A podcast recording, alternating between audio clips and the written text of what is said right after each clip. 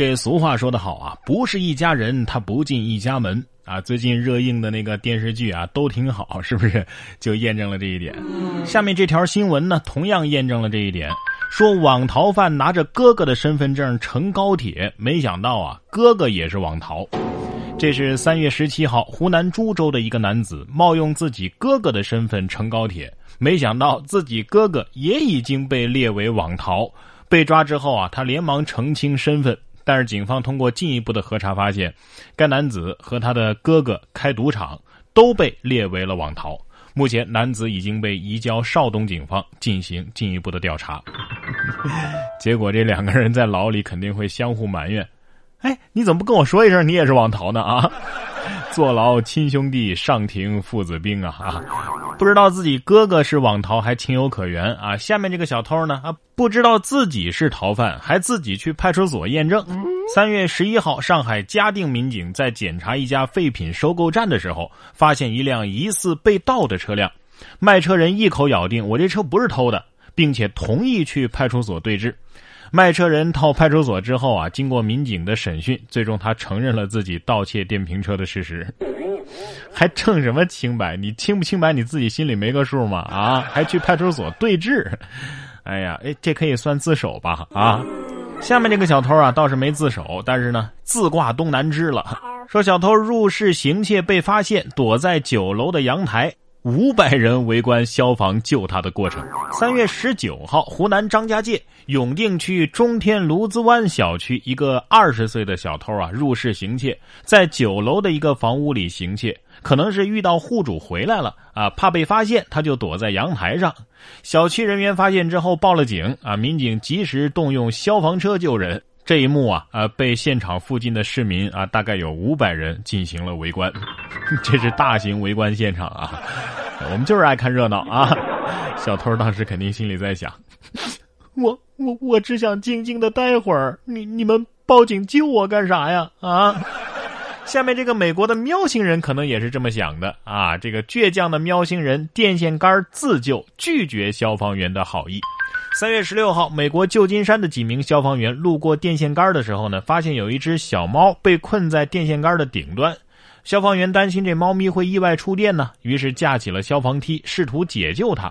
没想到啊，猫咪自己攀着梯子，手忙脚乱的就滑了下来，并没有给热心的消防员们施以援手的机会。猫肯定是这么想的。愚蠢的人类，喵！老子自己可以下来。美国的消防员很热情啊，美国的铁丝网呢质量也不错。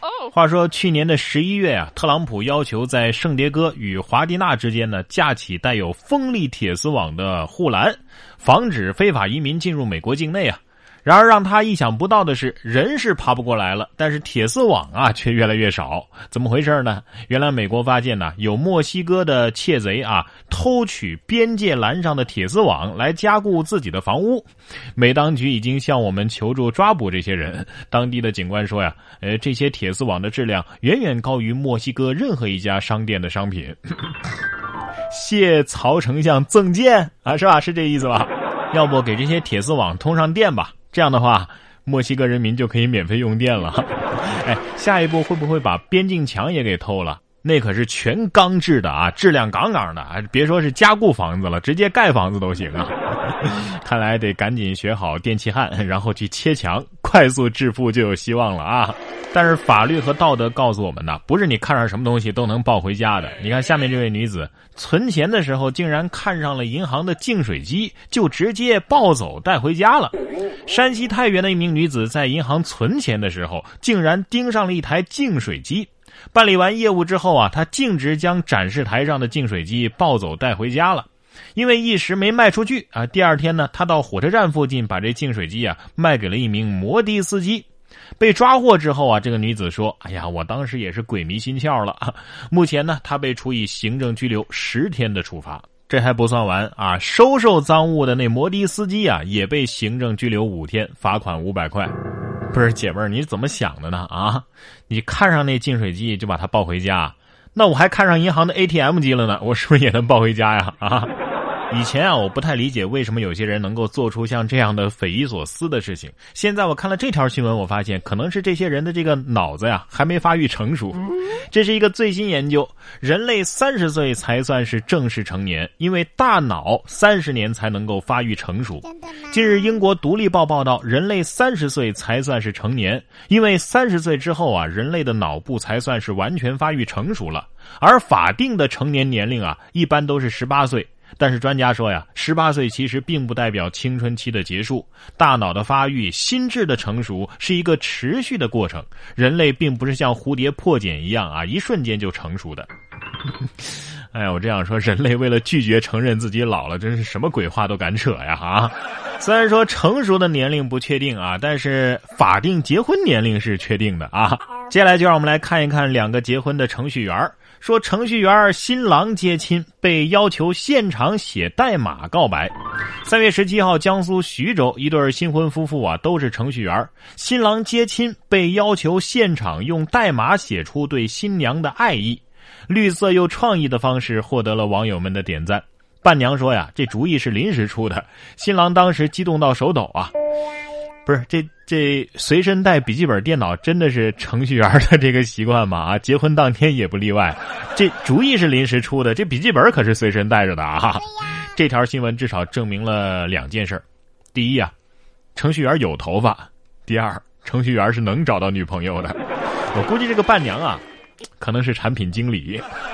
说到结婚，下面这个女主人出嫁的时候呢，倒不是伴娘拦着，也不让写什么代码，而是这个忠犬啊，两次堵着房门不让新郎进屋。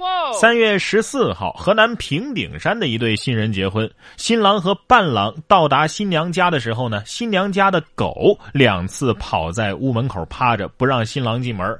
最终啊，新娘的父亲将狗给带走，新郎才顺利的接走了新娘。新娘称啊，我很是感动。是，新娘很感动。新郎看着这条狗说：“我我不感动。”这狗狗肯定是这么想的。哎，你给伴娘都包了红包，咋不给我包红包呢？啊，也不给我做做思想工作？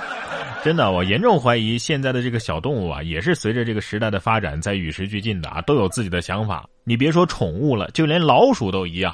说有一只老鼠啊，每天半夜都会花两个小时整理杂物，已经坚持一个月了。近日，英国七十二岁的电工斯蒂芬啊，连续一个月发现自己的工具间每天晚上都会被整理一遍，他就特意的装上了摄像头啊，想要看看这个田螺姑娘啊到底是谁。